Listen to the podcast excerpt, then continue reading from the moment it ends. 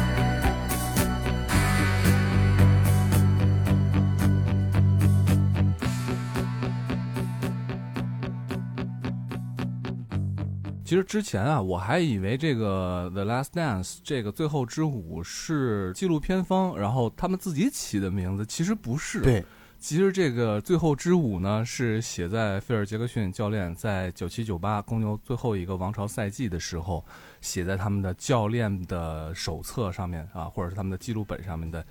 一个标题。没错，就是他们也认为这应该是他们的最后的辉煌，最后一支舞了。那主要原因是因为这件事儿，呃，在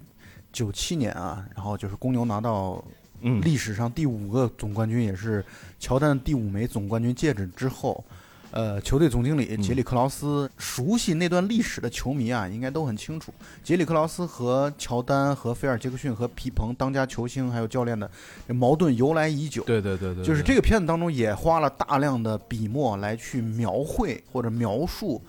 呃，总经理和这个球队的核心啊、球员和教练之间的这样的一个矛盾。嗯，他其实我们一会儿也会讨论到这件事到底是孰谁对谁错的问题，就我们从对我们从看客的角度来说，到底谁对谁错的问题。嗯嗯嗯，那么杰里克劳斯他在九七年结束的时候，他就已经，因为他相当于他已经忍受不了这支球队当中的大部分的人了，所以他已经决定，九七到九八赛季就是这波人在一起的最后一次机会。嗯甭管你们拿不拿到冠军，菲尔杰克逊必须滚蛋走人啊！我觉得这个当时的一个前提背景在这里，这就是菲尔杰克逊为什么在。九七到九八赛季开赛之前，在教练手册上的标题写到 “The Last Dance”。嗯，这个关于公牛所谓的公牛王朝啊，在应该是从呃，我看九一、九二、九三三连冠，然后之后呢空了两年的时间，之后呢又连着拿了一个三连冠，中间的两年正好是乔丹退役休息去打棒球的两年。所以，我们往往在说起公牛王朝的时候，我们在谈到的都是伟大啊，如何难以超越啊。我们的说起乔丹，说起皮蓬，说起罗德曼，然后说起其他伟大及优秀的球星，然后以及他们的对手，感觉好像是那个时候的公牛王朝一定是势不可挡，一定是多么多么的团结一心，如何如何。但实际上呢，对于他们背后的很多的故事，以及他们在最后一次，也就是九七九八赛季拿冠军是有多么多么的艰难，其实我们知道的并不是特别的多。对我得先说一下咱们这个节目的由头啊，嗯因为咱们这是一个聊电影的一个电台，但是呢，我跟 Jumper 至少是我们台当中特别热爱篮球，就是尤其公牛的这个时代或者公牛这个王朝，给嗯我们在成长的过程当中，其实带来了非常多的这种影响啊，嗯。我可以认为是一种影响，包括它影响了后来的井上雄彦的篮球飞人，对，呃，然后他对于我们的这个青少年成长的过程当中这种陪伴，其实，在出来这个纪录片之前啊，我对这个纪录片我是带有一种，我会觉得我都已经了解很多了。嗯。呃我对于公牛王朝那个时候，因为九七到九八两年的时间，这两个赛季啊，就是九六到九七、九七到九八这两个赛季的公牛队，几乎所有只要在电视台上放的比赛，咱们都看了，我都会用录像机会录下来、哦啊，然后包括那个录像带，现在都还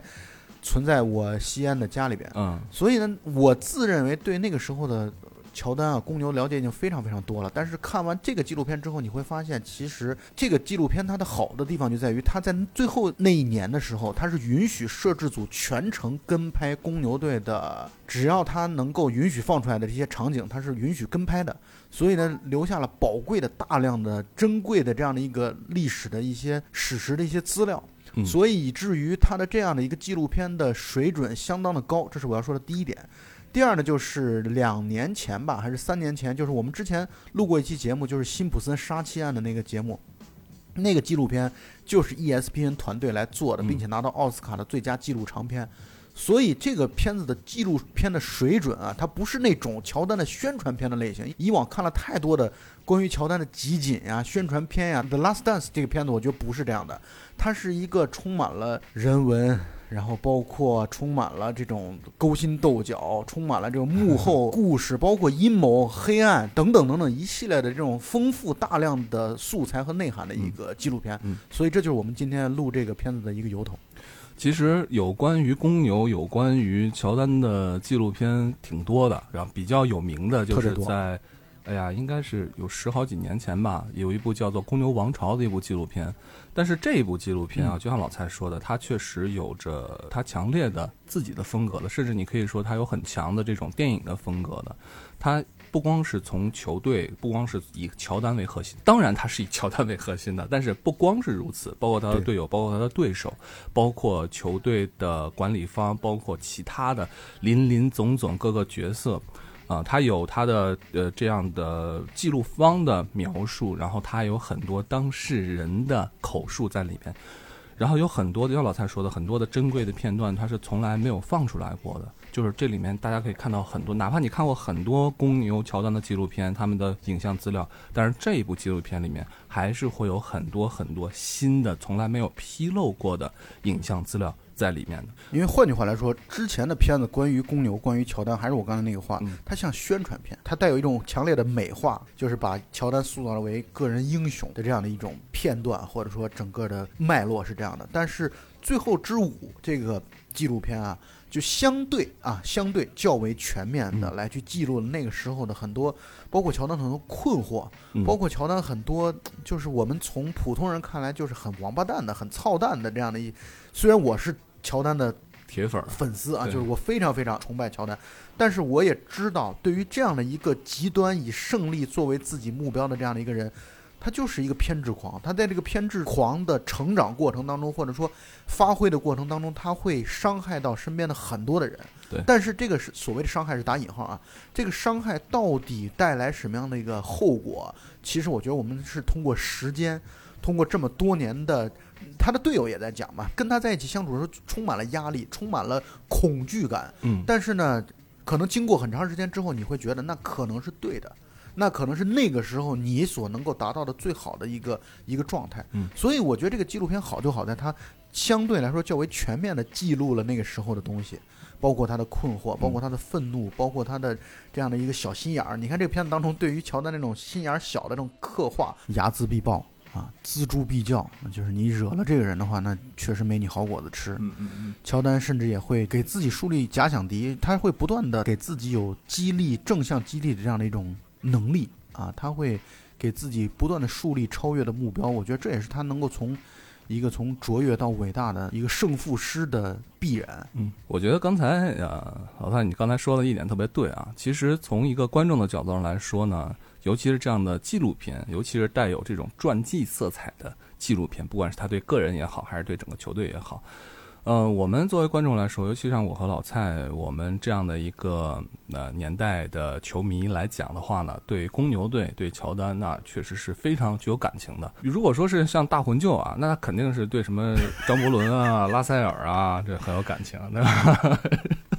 所以我们那刚开始看球的时候，其实就是相当于公牛的一个巅峰，对吧？我听过一个传闻啊，就是老蔡当年上中学的时候，然后动不动就在这个呃教学楼道里面大喊一声 “Michael Jordan”，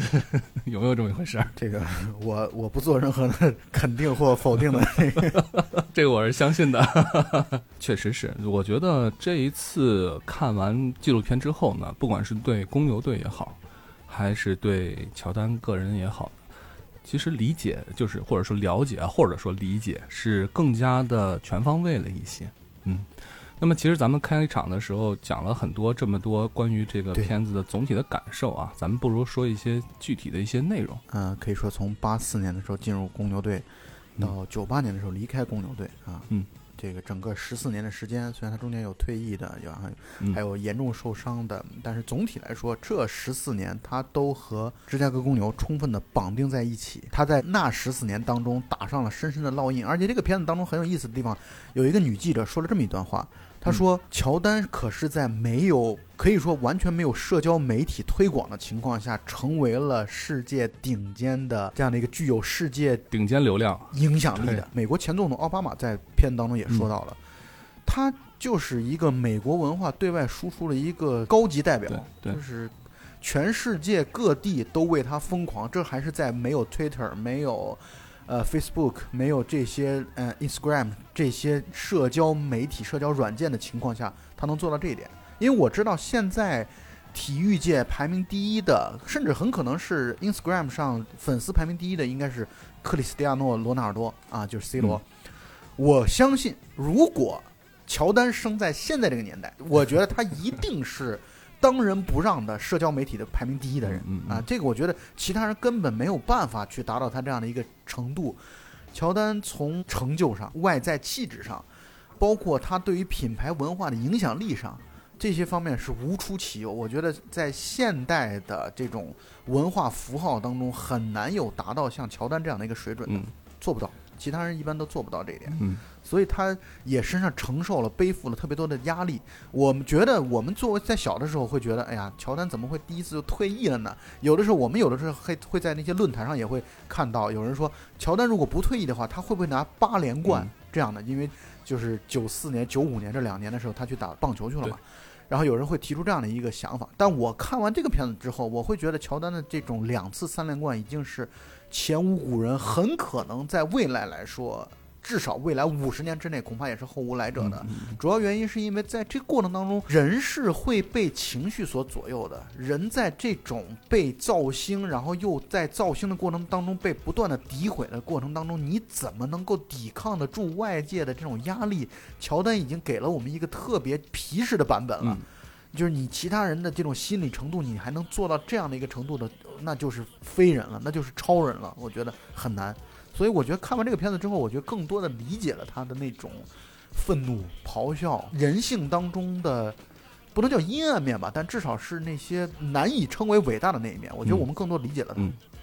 其实一说起乔丹，一说起公牛啊，其实不免就说起什么公牛的铁三角，大家都知道乔丹、皮蓬、罗德曼。但是罗德曼呢，实际上是在第二次三连冠的时候啊，他也是居功至伟。那么皮蓬呢，是在八七年的时候加入了公牛队。那么在两次三连冠期间呢，皮蓬也是一直相当于二当家的这样的一个人物。那么皮蓬、罗德曼大家相对熟悉一些，我们可以放在后面来聊。那么作为乔丹的早期的队友，那么老蔡，你有什么特别熟悉以及想说的人吗？因为在第一次三连冠的时候，我觉得那时候可能还小吧，就是我其实没有看过直播，当然也是因为那个时候央视的这个转播资源也有限，非常有那不限啊像到第二段三连冠的时候，包括 E ESPN 啊，然后各个地方卫视的这些体育台啊，都已经大量的在转播 NBA 的比赛了。但是早期三连冠那个时期，我们都是只能通过后期的看录像啊、看集锦啊。看出来这些东西，乔丹伟大的地方在于他从来没有主动报过团，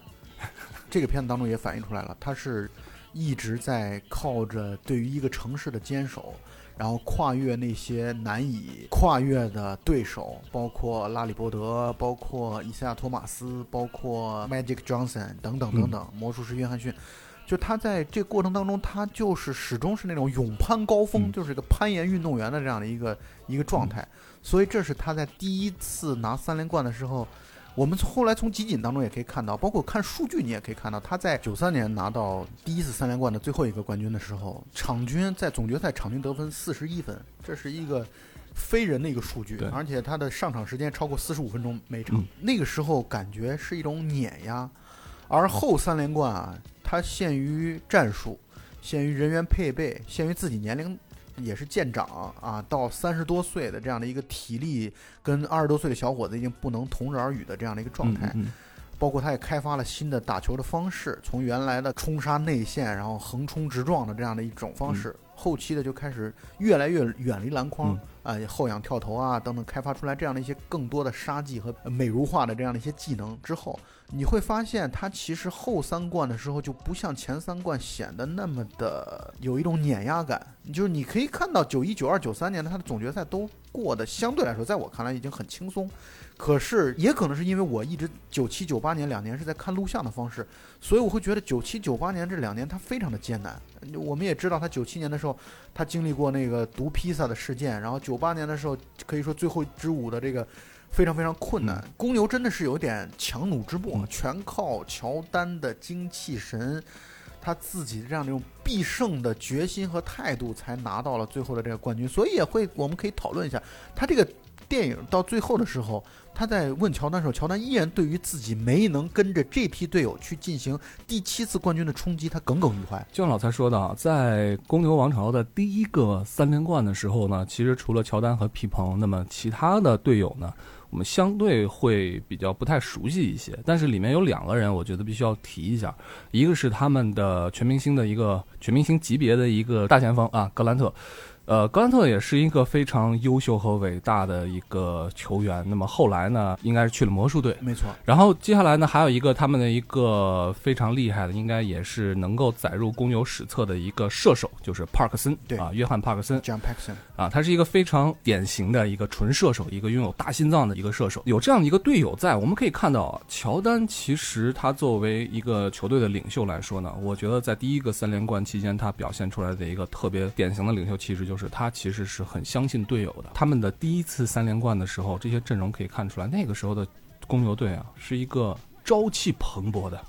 一个对于胜利、对于总冠军有无限渴望的一支球队。说到这儿，我们就必须得说说他进入到第一次总决赛之前是经历了多么难的局面啊！乔丹到现在依然都毫不讳言于对于八十年代末的时候的那支底特律活塞队的憎恨和厌恶。坏小子，嗯，对，真的是憎恨和厌恶。就是我们也可以通过过去的集锦，包括这部片子当中也反映出来，那支球队或者说八十年代的 NBA 和现在的 NBA 是不一样的。那个时候的 NBA 像是一场战争，像是一场战斗。对这片子当中也说了，你犯规没出血，这就不叫犯规。，No blood no fall，对，嗯，对，就是你没有把人打死，这就不算犯规。所以当时那个联盟里面有一些特别著名的坏小子的球队，那么最著名的坏小子呢就是底特律活塞，那么他们的领军人物呢就是也是很伟大的球员了，微笑刺客托马斯，他也是一个为求胜利不择手段的，真的是不择手段的一个人。嗯、确实是这样的。然后这个片子当中也反映出来了，以赛亚·托马斯他和很多人都有过冲突和矛盾，比如说和魔术师约翰逊啊，在球场上有争执，然后和拉里伯德和乔丹就更不用说了。然后他们坏小子军团当中有比尔·兰比尔，这就是著名的恶人，恶棍包括 对，然后包括马洪，包括这个罗德曼。那个时候反而像乔杜马斯，就是他的二号人物乔杜马斯，反而是一个比较温文尔雅的，相对来说相对温和啊，相对啊温和，相对来说温和的这样的一个人。所以乔丹跨越底特律活塞，可以说写就了体育史上或者说 NBA 历史当中的一个传奇，就是我被你打败了啊，我被你打败了很多次，但是我嗯终将跨越你，我终将碾压你，我随着嗯我的不断的进步，我就会终将战胜你。你看，乔丹在跟底特律活塞战胜他们之前啊，其实乔丹的嗯身体素质当然是没得说，但是他的体重其实并不够大。他那个时候一米九八的身高，但是他的体重只有九十一公斤，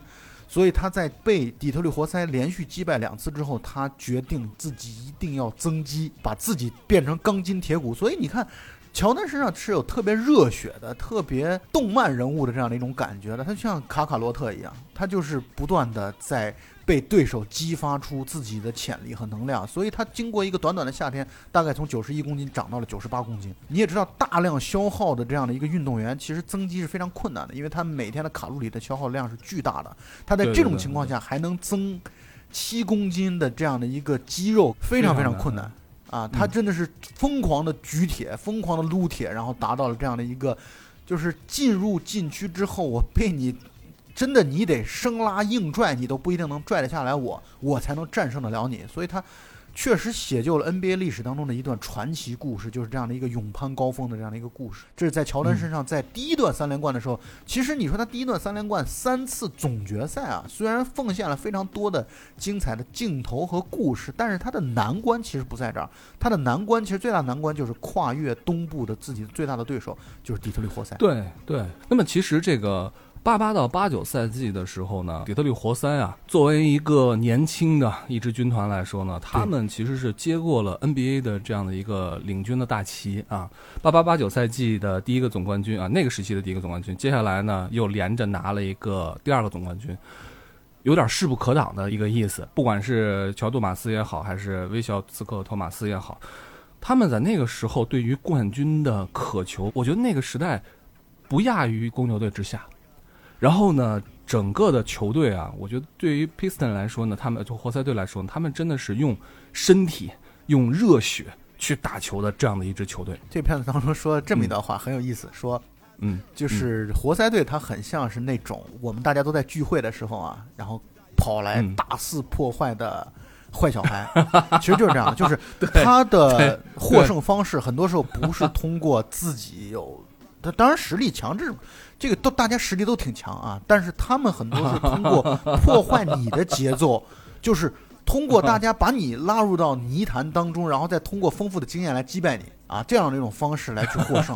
啊。活塞其实就这样一种风格，所以活塞是一种术士的风格，他用的是削弱的，对，削弱就是他很难让你会去喜欢。但是我觉得江普刚才说的话也是对的，就是你任何一个。只要是合法的，你获得冠军的这样的一支球队都值得尊敬，因为他们是以自己这样的一种方式。活塞可能这么多年拿冠军，全是一种方式，就是平民球队夺冠的方式，就是我一定要比你更狠，对我一定要比你更狠，就是我只能通过比你更狠，因为我们天赋不如你，我的明星球员不如你，我也不是带有大家的期待，就是所有人也都希望看到我被席卷回家滚蛋这样的一个。这种态度，但是呢，我就是坏小子军团，我就是获得了我应有获得的位置，这确实值得敬佩，但是确实很难让人喜欢，因为像条疯狗一样。我觉得这个你也不能否认啊，你带有强烈的这种主观的色彩，因为你喜欢乔丹嘛，对吧？那你就不不可能是特别特别喜欢托马斯。我只能说我站在大众这一面，因为他们本身就。代表了大众的反面，就是为求胜利不惜恶意犯规。你可以看到这个片子当中的集锦，包括之前你看过很多的集锦，就是他们真的是用一种很多时候超越体育精神之外的这种态度。我觉得这就是值得鄙视的。不过老蔡说的这一点确实是这样的，就是作为一个喜欢打球的人啊，我觉得任何一个喜欢打球的人来说呢，其实对于在球场上的这种对人不对球的犯规、恶意的去伤害别人的犯规，真的是。深恶痛绝的，我不知道你有没有被人垫过脚，我被我被垫过很多次，就是这种东西是，你没有把对方的脚踩断吗？我靠，不可能的，你知道吗？当你当你下落的时候，你踩他，他就是疼一下，但是呢，开玩笑，我只想说你的体重，对，混蛋，老子那时候很轻盈的，好吧？对，然后作为一个三百公斤的瘦子，你知道，咱说说点题外话，就是打球的时候，你知道最害怕两种就是接触行为啊。在空中的对抗啊，比如都跳起来撞一下，这都没关系。然后呢，在地面上的对抗，这都没关系。当时交大打球很硬的，你知道吧？就是很野的，比现在在学校里面看学生打球，我觉得比他们野多了。那个时候，两千两千年前后的时候，那时候特别野。两种行为就特别特别让人招恨，一个是垫脚嘛，这就不用说了。还有一种呢是什么呢？还有一种就是，比如说都跳起来抢球，但对方故意不跳，然后呢往下顶你的下盘，这这一下就掀翻了，这特吓人。两种我都我都见过，就特吓人。一般有这种动作出现，接下来就会打一架，就是这这种感觉。但是你看，在这个纪录片里面，当时这个所谓的乔丹法则，其实这也就是 Piston 他们最早拿出来的手段，就是当乔丹去进攻，尤其是杀入内线的时候，往往都会遭到三个到甚至四个这个球员的对于身体上的伤害，非常的非常的。明显，嗯，这就是我刚才持刚才那个观点和态度的地方。嗯，对。但是我还是反过来要来说一句啊，就是说那个时候，首先呢，这种身体上的对抗、身体上的激烈，那么也是八十年代到九十年代那个时期的 NBA 的一个非常大的一个特色。那么就像你说的，那个时候就是一场战争。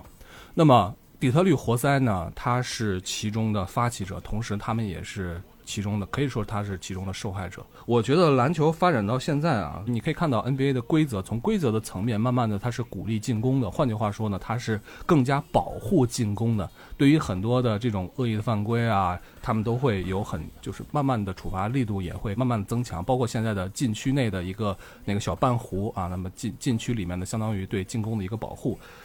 但是那个时代的时候，嗯，我觉得为什么说底特律活塞也是值得敬佩的地方呢？就是他们一群感觉像是没有那种超级超级的巨星。当然啊，威少斯科托马斯他也能算是一个超级巨星，但是他只有一米八五啊。对啊，托马斯只有一米八五，在那个时候的 NBA 他能够立足，并且呢爬到一个巅峰，我觉得这也真的是难能可贵。尤其是有一场比赛他是崴了脚嘛，他带伤出战，确实是很令人动容的。作为一个球员来说。但是不管怎么样，我觉得在九一年那次公牛第一次在东决战胜了 Piston 之后呢，整个活塞队的球员不握手，就直接离去，直接去了这个更衣室。我觉得这件这件事儿是没法洗的，这件事儿真的是没法洗的，这确实是违背体育精神的。嗯，乔丹到现在在接受采访耿耿于怀，耿耿于怀，然后他。说你看啊，而且镜头当中也确实都给到了啊，这个片子也是很有计划的，给到了说，哎，你看八九年的时候，九零年的时候，两年乔丹连续被底特律活塞挡在了这个总决赛的门外，那么这个结尾的结束的时候，乔丹可以说是饱含热泪的，然后来去跟对方握手，就是带有那种极强的委屈感和这种胜负师的这样的一个失败之后所带来痛苦感，然后但是依然风度。保持风度的和对方握手，然后他们把这个几段刚好剪在了一起。而到九一年的时候，公牛队四比零战胜了活塞，在还没有战胜活塞，在第四场比赛结束之前还有七分零九秒的时候，整个活塞队的主力队员换下场。啊，什么招呼都不打，直接就往更衣室去。这个把这些镜头剪到一起之后，乔丹到现在都依然还是在觉得你是我很我很尊敬伊赛亚托马斯，但是呢，问题在于我觉得你的这种方法或者说这种态度，你真的是毫无风度，毫无君子态度可言。就好比如咱们在场下打一场球，对吧？然后呢，你这边输了，然后对方喜气洋洋的，然后过来跟你炫耀，但是呢，一旦对方输了。就不理你，人就走了，就这种感觉，你会觉得他其实并没有真正的在尊重你，或者他没有在尊重这场比赛。体育比赛虽然很多时候你要有战斗精神，但是呢，最终体育比赛还是要体现一些人的这种，就是我们作为人的最基本的一些对精神和态度、素质等等。所以，乔丹他可能这么多年在 NBA 当中，可能唯一的最痛恨的、最厌恶的对手就是底特律活塞，就是伊赛亚·托马斯。以至于在九二年梦之队的时候，伊赛亚·托马斯其实从实力角度来说，他入围梦之队应该是毫无问题的，但是他没有入围，以至于媒体包括一些活塞队的球迷也都会认为这是乔丹在中间作祟，就是传闻嘛，说乔丹说 只要伊赛亚·托马斯入围，我就肯定不进梦之队啊，就是我进梦之队的条件就是托马斯没进啊，但是呢，这个片子当中其实也反映出来这一点了，乔丹否认说我没说过这件事儿啊，我只是问了。托马斯在不在队里，仅此而已，就这一件事儿，没有任何的关于我说他进了我就不进这种这种话。片子当中也捡到了说，哎，托马斯跟很多人都有矛盾，皮蓬啊，跟约翰逊啊，跟拉里伯德都有矛盾。对，然后为什么就都矛头指向乔丹？所以你也可以从这样的一个侧面看出来，乔丹其实身上承受了，就欲戴王冠必承其重，他成为篮球史上的最伟大的篮球明星，但与此同时也会。身上背负非常多的可能原本不该属于他的指责、压力、责任啊、怨恨等等等等这些东西。那我觉得这个片子当中就把他作为普通人要承受的这些东西，我觉得反映的也是比较充分的。换句话说，就是以赛亚·托马斯他的冤家、对手啊、仇人远不止乔丹一个就哪怕是在九二年 这个梦之队这队员里面，也远不止乔丹一个。但是呢，乔丹就被推上了前台，这件事儿也很有意思。是啊，因为谁让你是联盟的一号球星呢？说不定是 Magic Johnson 自己说的，因为 Magic Johnson 他是他是打一号位嘛，他是打这个控球后卫嘛，对吧？然后托马斯也是打控球后卫，说不定是 Magic Johnson 说的。但是我是觉得是这样的，就是这个片子当中说了这么一句话，就是你看他们那些梦之队的球员接受采访的时候，特别强调一个词叫团结，而强调一个词叫兄弟。他们用这两个词，其实说白了，我觉得已经在暗示。就是说，以赛托马斯来就是会破坏我们这样的一种团队氛围，破坏我们的兄弟的这样的一个气氛。我觉得也很正常啊。你说的太对了，这个就像既然打球的时候呢，这个经常是大家都都一群人打的都挺好的哈，然后呢来挑人嘛。但是呢，总会有那些这个确实打的不错，但是呢，我们就不想带他一波的人，肯定有这样的人，对吧？因为。对于梦之队的球员来说，参加巴塞罗那奥运会，我个人认为啊，就是娱乐的成分一点都不比体育的成分少少啊，我是这么认为的。为什么这么说呢？就是第一次派出 NBA 球员来去，尤其那么强大的，可以说把历史当中前十位的诸多球员都放在了同一支队伍当中的那个，真的是。这这个事情恐怕是空前绝后了，从此之后再也没有这么强大的一支梦之队了。所以以后什么梦二、梦三什么这些东西的，都完全在都只是对于梦之队的一个拙劣的模仿而已。嗯，那么在这样的一支球队摧枯拉朽的来去战胜其他球队的状态过程当中啊，其实我觉得娱乐成分已经大于。体育成分了，所以，换谁上不是赢嘛？你换句话来说，你把托马斯带上，你也肯定拿奥运冠军，这是毫无疑问的。但是，既然都是同样拿冠军的情况下，我们为什么不能快乐的打球呢？我们为什么不能跟兄弟们一起欢欢乐乐的每天晚上大家打打牌，第二天就打打球，就这样的一个状态？为什么不能这样的更快乐呢？所以，我觉得他们的心理太正常了。这一支球队，他的名单里面真的是前无古人后无来者，真的像老蔡说的，就是把。联盟的前几位的球星全都笼络起来了，笼络在一起了。他可以说是把那个时代的最厉害的球星全都放在一起，然后扎堆儿的、打包的，然后派到了奥运会的赛场。更何况这当中还包含了历史当中排名第一的球星，就是乔丹，然后拉里伯德和约翰逊也都是前十的，就是当仁不让的这些巨星。所以这个阵容真的是在今后再也不会出现了。这也就是为什么我们说。派谁去都能拿冠军，但是那我们为什么不打兄弟篮球呢？为什么不快快乐乐的去呢？所以以赛·托马斯被淘汰，我觉得这也是一个太情理之中的一件事情了啊！你可以从另外一个角度来说的话，这个竞技体育真的是很残酷。就是换句话来说，你失败了，你被别人打败了，那么你就只有听从别人的份儿啊！你就是你很多时候你就没有权利、没有权限去决定很多的东西。那这是竞技体育残酷的地方，但同时也是竞技体育公平的地方。对你说的这一点非常对啊。其实咱们可以假设一下啊，如果不是那一年啊，就是九一年九一赛季，呃，公牛拿了总冠军，而是让 Piston 让活塞完成了三连冠的话，那么这个阵容可能就不一样。对啊，你至少你在九一年如果还是活塞队拿总冠军的话，那么你九二年如果公牛还是没跨越的话。那么这件事儿就是你那个时候，你的乔丹的联盟第一人你都拿不拿不到的话，你怎么当历史第一人，对不对？所以呢，你你的这个决定性，你的对于这个阵容的这种这种倾向性，你就没法体现出来。这个竞技体育就是这样，成王败寇。但是呢，从另外一个角度来讲，乔丹通过这么多年的一个跨越。终于跨越了横亘在他面前的底特律活塞，这也书写了竞技体育的一番伟大的这样的一个历史吧，造就了这样的一个历史。啊，这确实乔丹的传奇故事，可能从他的进入 NBA 那一刻就已经开始了。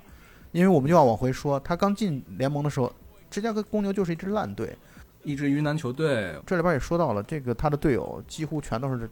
吸食可卡因。这个片子也说到，说公牛队是一个。叫芝加哥可卡因联合马戏团队，然后大概是这样的一个名名号。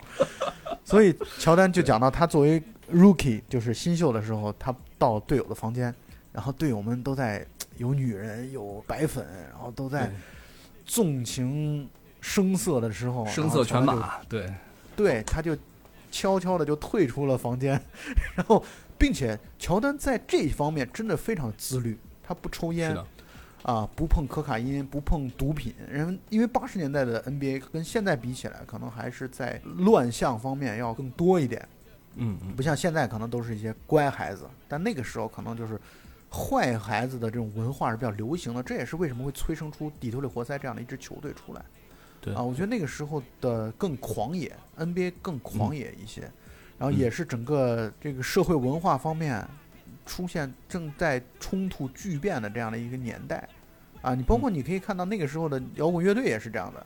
就是七八十年代的摇滚乐队、嬉皮士文化等等等等，这个吸粉啊这些东西都太正常了。但是你看现在这样的一个社会，对于这方面惩戒程度其实要比那个时候要严格的多，所以那个时候的这球队就这是一个可以说是一个半公开的一个文化的一个现象。但是乔丹从不碰任何的毒品，然后不碰，几乎不碰酒精。那个时候，然后他严格的去打造自己的身体。你想想，一个新秀，新秀赛季平均得分超过二十八分，这是一个什么概念？这是一个在现在很多年都可以拿到得分王的这样的一个成绩，或者至少得分王前三、前五的这个成绩。那么乔丹在新秀赛季就做到了。所以呢，他其实从一开始就背负着非常大的一种。明日之星的这样的一种期待，但是经过七年的打磨，才跨越了横亘在自己面前的这样一座大山，就是地球的活塞。所以这就书写了运动史当中的一个很传奇的东西，就是我被你所击败，那我就要变得更强，我就要去反过来击败你，并且我击败你的时候，我要碾压你。这个片子当中也说到了。乔丹跟队友打牌的时候也是这样的，我光赢你是没有用的，我要碾压你，我要从各方面都要去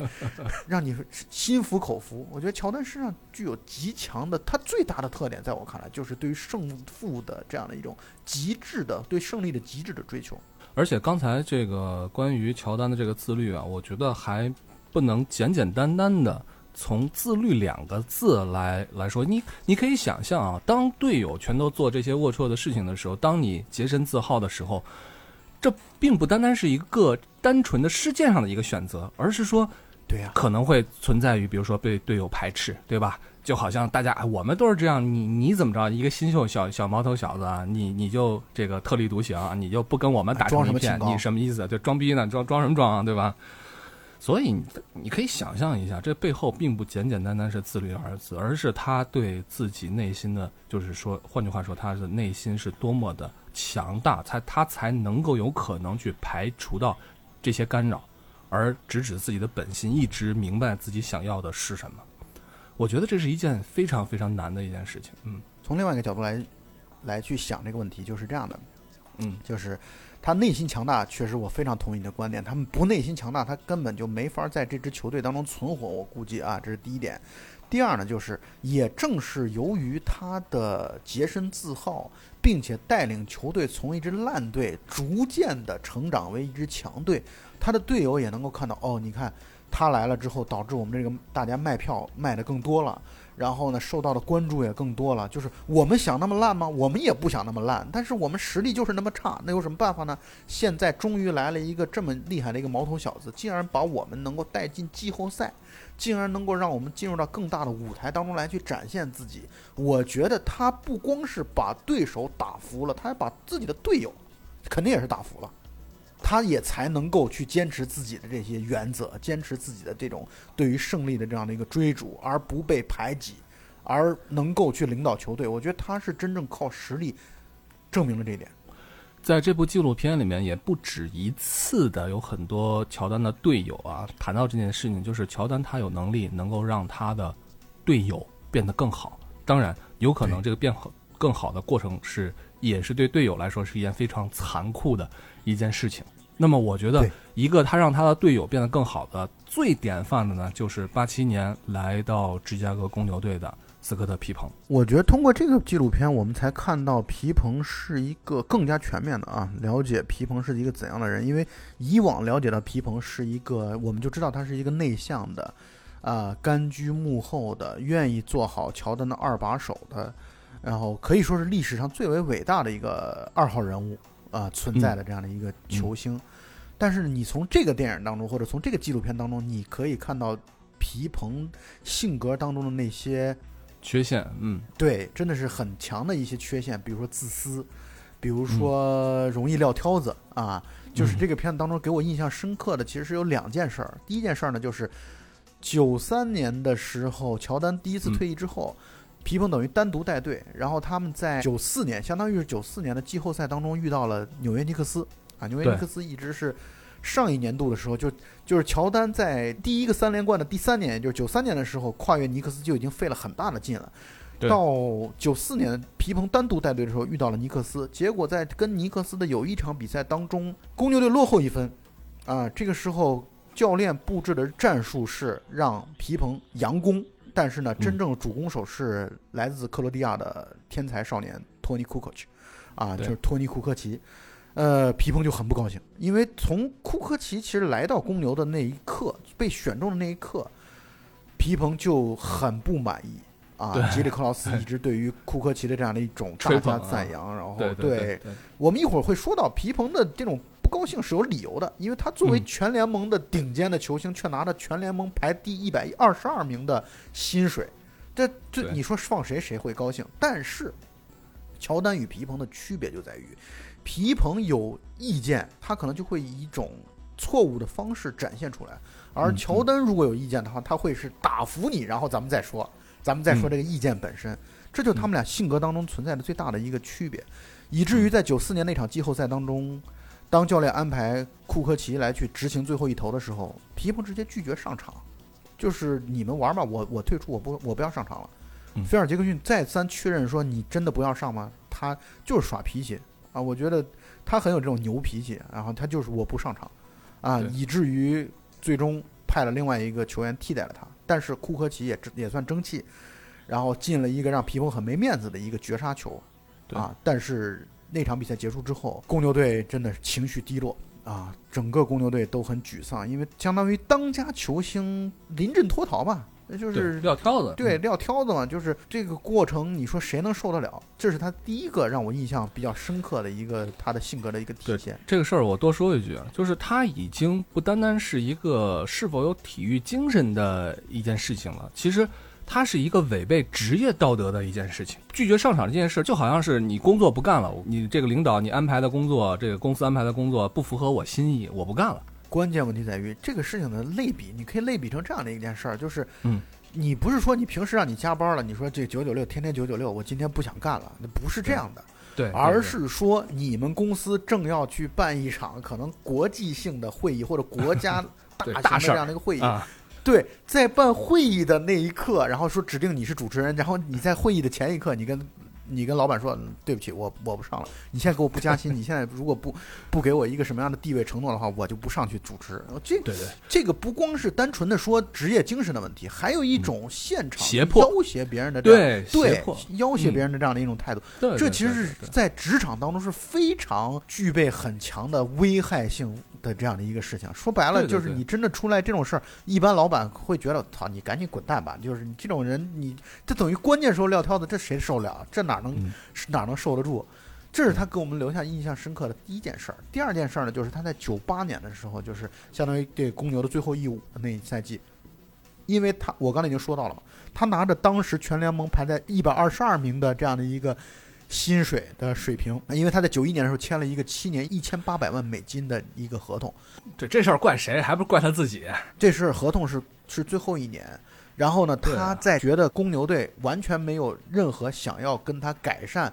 合同的这种前提下呢，他就对媒体宣称说：“我。”不打了啊！这我今后再也不会再为公牛队出力了。而且，没错，他还在自己本来应该在九七年夏天拿到总冠军之后，如果是有职业精神的人的话，应该拿到冠军之后马上先动手术。这样的话，在中间五个月左右的休赛期的时候，可以把身体手术，哎，尽可能的身体养的差不多。结果他到快要开赛之前，他才动了手术，相当于这个九八赛季的前半段，他根本就参。根本参加不了。我查了数据，他在那一赛季当中，他只打了四十四场，一共八十二场比赛，他相当于有一半的比赛都没有参加得了。乔丹对在这个纪录片当中对他颇有微词，他会觉得他，而且说的很明确，说的就是我觉得 Scotty 就是就是很自私，选择用一种自私的方式来去对抗。其实这个首先呢，乔丹对于斯科特皮蓬的这个事情，我觉得他还是说的相对委婉一些，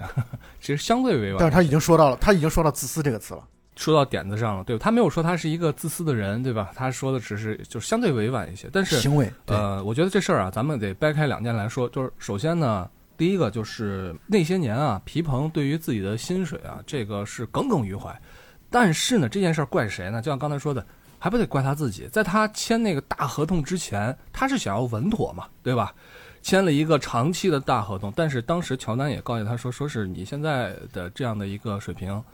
其实应该签短合同，签个一两年的合同之后呢，成为自由球员之后，你下一次才能签真正的大合同。但是皮蓬那个时候，因为前面也提到过，NBA 是非常非常非常残酷的。我们可以看到有多少天才横溢的这些才华横溢的这些球员，天才级别的这些球员，因为伤痛黯然离场。所以当时皮蓬的考虑就是，我签一个长期的大合同，哪怕发生了一些意外的话，那么我也能够。用句话说就是安度晚年，对吧？他其实这方面的考虑，也就是说，他并没有想象到这份合同给他带来的这样的后果。那么之后呢？当他成长成为联盟的顶尖的球星的时候，当他的薪资配不上他的身份的时候，他自己又颇有微词。我觉得这就是你本来是一个愿打愿挨的事情，对吧？结果弄的是如此的不愉快。当然，到最后一年的时候，这个公牛也迟迟没有与他来续签的意向的时候呢，我觉得这跟这个经理本身他们之间的矛盾也很有关系。但不管怎么说，我觉得动手术这件事情，他的这样的自私的这个行为，这件事情是一个作为一个职业球员来说，我觉得是一个很令人唏嘘、感叹，并且呢耻辱的一件事情。这个片子当中一共分十集嘛。然后，其中第二集着重笔墨的来谈到了皮蓬这个人。皮蓬说到他的父亲在他小的时候，十几岁的时候，有一天突然就中风，然后就瘫痪，然后坐轮椅。然后他哥哥呢，在上中学的时候跟人有一次打球的时候，然后就直接被一别人一个摔跤式的动作，然后摁倒在地，然后从此也就瘫痪在床。所以。他从小经历了两个坐轮椅的人在自己身边的这样的一种生活和生涯，这就是他为什么对，这就是他为什么他的性格一方面是从这个来的，另外一方面他为什么会在九一年的时候签了那样的一个长合同？我觉得这一切都是有果必有因啊，这个事情都是从有因果关系来的。我觉得。确实，这让人也不得不感慨啊！就是这样的一个，你说像这样的一个顶级球星，他都会很担心自己的未来的这样的一个养老的问题。那这也就体现出来，这个联盟真的是非常的残酷啊！非常残酷。你看到他们这些光鲜的体育明星，哎，香车美女、豪宅、私人飞机的，你看着他们好像过得很靓丽、光鲜的生活，但是其实很多人的痛苦，很多人的痛楚。呃，有很多人可能下半生都会在浑身伤痛的一个状态下度过余生，你会觉得这他们其实拿高薪也确实是挺合理的一件事。就是 NBA 它是真的是一将成名万骨枯啊！就是当我们去说到 NBA 里面那些球星，或者说说到那些角色球员，有一些在 NBA 里面挣扎的那些球员，辗转于各个队的那些角色球员、那些板凳球员的时候，总觉得好像他们没什么，但是。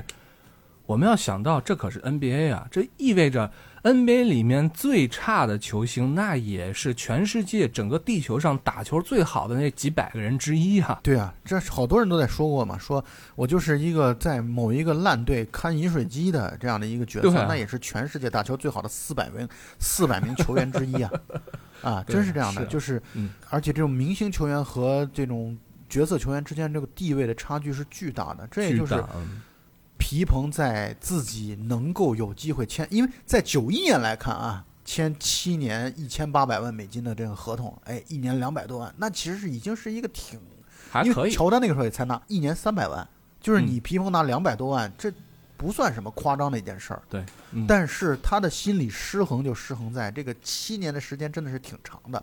到最后一年的时候，乔丹拿三千六百万美元一年，然后他拿着两百多万美元一年的这样的一个，你说他怎么可能心里会平衡呢？这是我觉得人不怕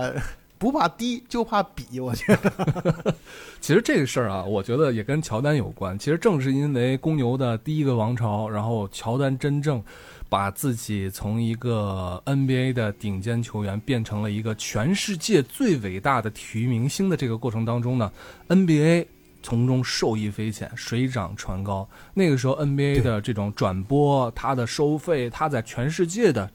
包括不光是体育界，甚至是文化界的影响力，给整个 NBA 带来非常巨大的收益。那么同时也就意味着球队的收益更高，同时也就意味着球员的薪水涨得更高。所以你要这么想一想，你说这个皮蓬失衡来自于谁啊？归根结底是来自于乔丹。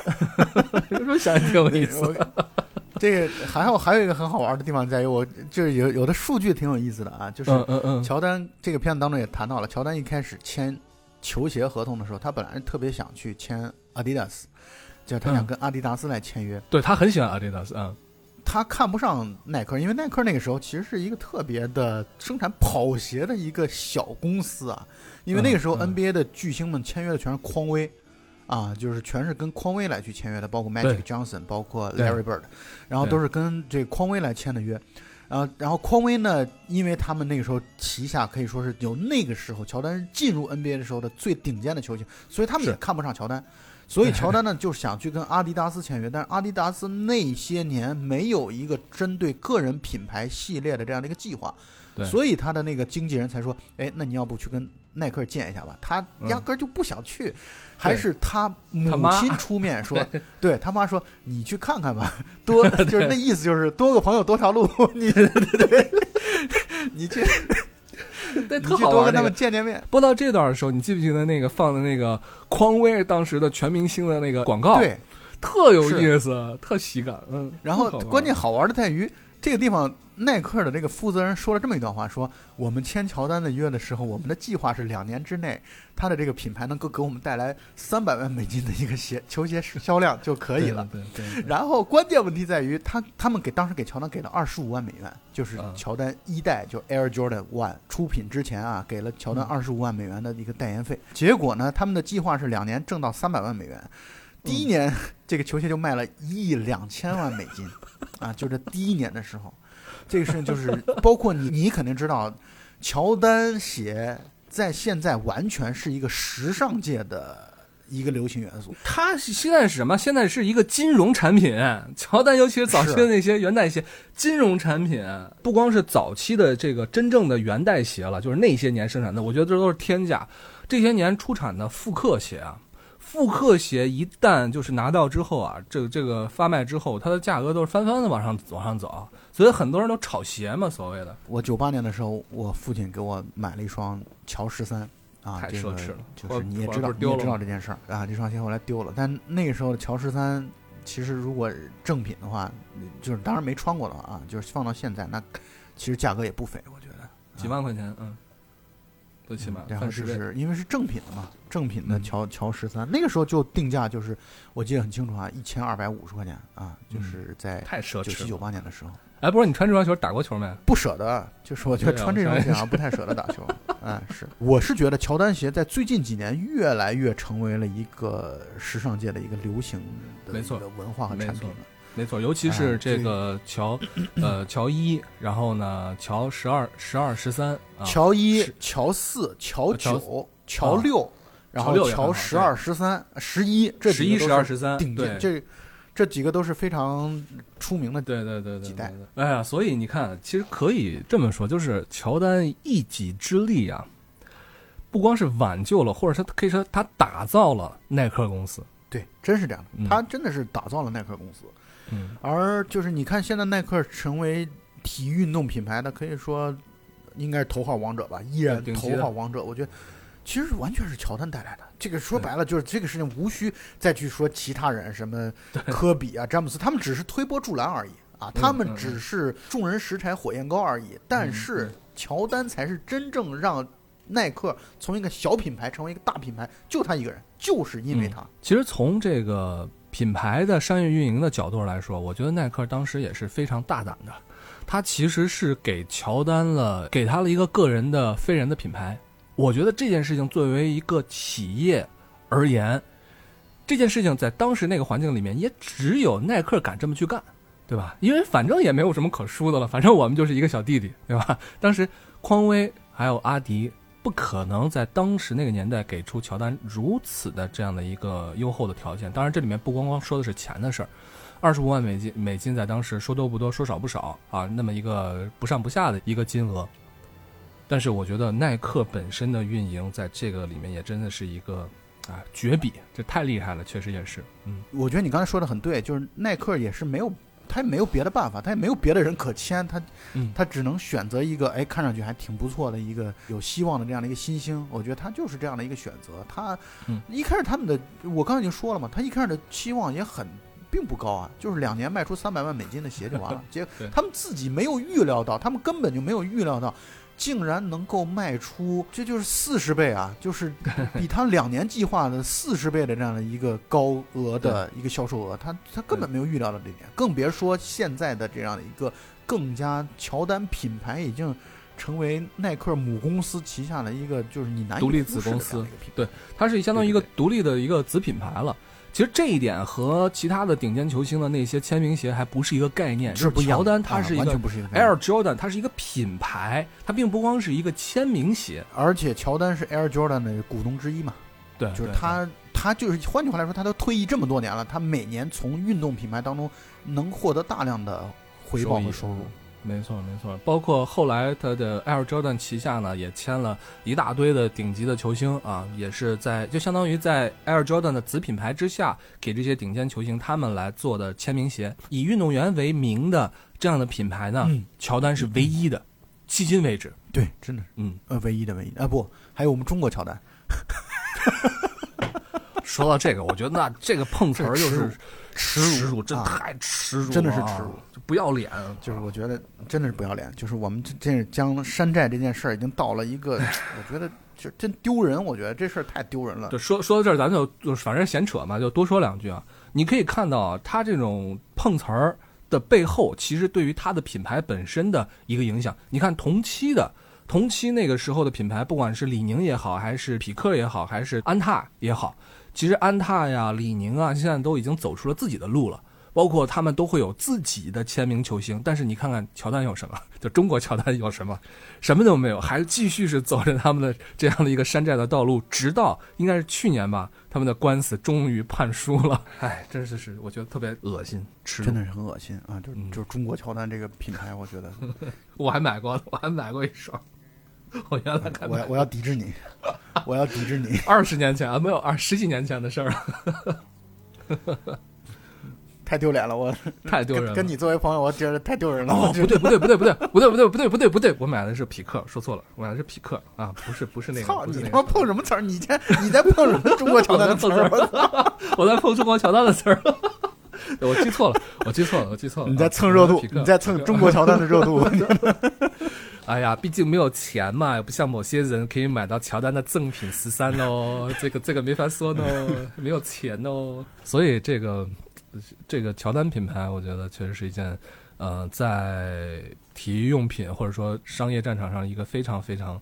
独特的 一个一个案例。所以我们拉回来就是呃皮蓬，呃，他对于咱们今天聊的太飞了，我觉天得，啊，对，这很正常。嗯，很正常。因为可聊的内容实在太多了嘛，我不是在咱们准备会的时候我就跟你说，对我们很可能会聊得很嗨，或者聊得得很开，我觉得对。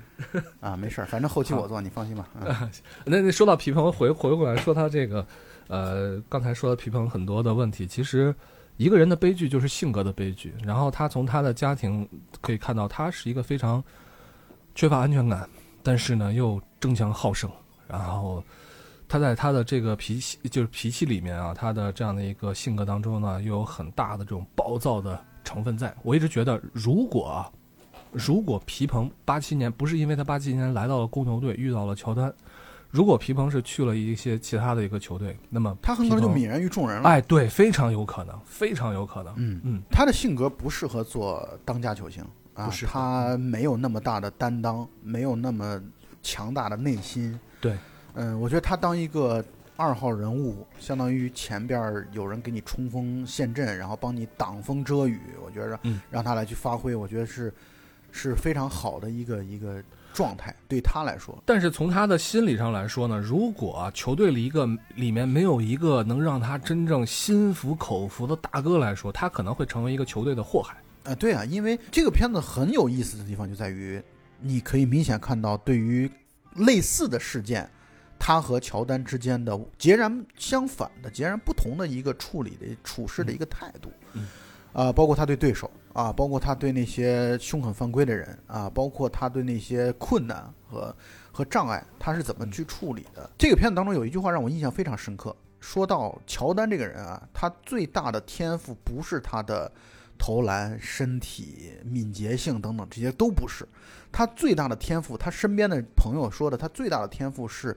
他的极度专注于当下，只活在当下的这种能力特别的强。就他不去考虑未来，他也不去考虑过去，他不去考虑说我下一个球如果进不了的话怎么办，他从不会担忧这些东西。但你可以明显看到，皮蓬是一个对过去、对未来充满了忧心忡忡的这样的一个人，所以他跟乔丹在性格上可以说是截然相反，以至于他才会懊恼于自己怎么签了那么一个糟糕的合同，他会对未来充满了担忧，以至以至于签了那么大的一个合同。嗯这一切的悲剧确实就是由于个人的性格所造成。但是乔丹呢，就是我只专注于当下。如果你现在击败我，我就要去反过来战胜你；如果你羞辱了我，那我反过来明天我一定要去羞辱你。个这个片子当中，对于他们俩的性格的这样的一个截然相反，做了非常大的一个笔墨的一个描述。不过我还不得不说，呃，哪怕当年在看球的时候，我其实很喜欢皮蓬，我真的特别喜欢皮蓬。我也很喜欢。我觉得皮蓬啊，他不光是从他的技术角度来说，还是从他的身体条件来说，在当时的 NBA 的小前锋里面，他确实是一个顶尖的，而且皮蓬非常非常的全面。九四年的季后赛的时候，当他们遇到了尼克斯，打了七场激战的时候呢，皮蓬七场比赛平均二十二点八分，八点三个篮板，四点六次助攻，二点四次抢断，这是一个非常非常全面的一个数据，就是。咱们在乔丹、皮蓬这个大班这么多年的时候，单从数据上来看的话，你可以看到皮蓬的数据是更加均衡的数据。这个片子当中说到了嘛，皮蓬所打的位置是开创性的，叫组织前锋。其实他确实是开创了组织前锋，后来再有这样的厉害的人，就是现在的勒布朗詹姆斯。对，詹姆斯是组织前锋的更上一层楼的一个代表。嗯嗯但是呢，至少在皮蓬那个年代，他确实就是这个当仁不让的这个身份的一个代表性的人物。嗯啊，他的全面性，包括他的防守是非常强悍的。我们为什么会喜欢他？是因为他确实是一个值得信赖的乔丹的帮手。就是当乔丹哑火的时候，当乔丹被重重包围的时候，总能够有皮蓬来帮助他来去解围。这也就是蝙蝠侠与罗宾嘛，就是很多人会把他们俩的关系形容为蝙蝠侠与罗宾。哎，一不小心就聊了这么长时间了，这个感觉太意犹未尽了啊！其实之前本来是想 还想了一个脉络，我们先聊什么再聊什么，结果后来发现无所谓，我们随便聊，对对对，自己先先聊嗨了再说。嗯，呃再聊嗨了再说。对，所以呢，其实。呃，在这一期里面呢，我们本来也没想分两期啊，这个，但是一看，其实要聊的东西还太多了，还有好多事儿都没说呢，好多有意思事儿没说呢。咱们这期确实太长了，放在一起也不合适啊，咱们把它剪成两期吧，算是买一送一了。大家千万要关注下一期，下期更精彩。下一期更随便聊。对，好吧，欢迎大家来收听了这一期的节目，非常感谢大家支持我们的奇妙电台。大家可以去扫描我们喜马拉雅上的二维码，然后呢加入我们的讨论群，一起来聊一聊光影之中的那些事情，不管是电影也好，电视剧也好，还是我们的纪录片，我们都可以一起来好好聊一聊。非常感谢大家，那么这一期就到这儿，下一期再见，拜拜。好，拜拜，下期见。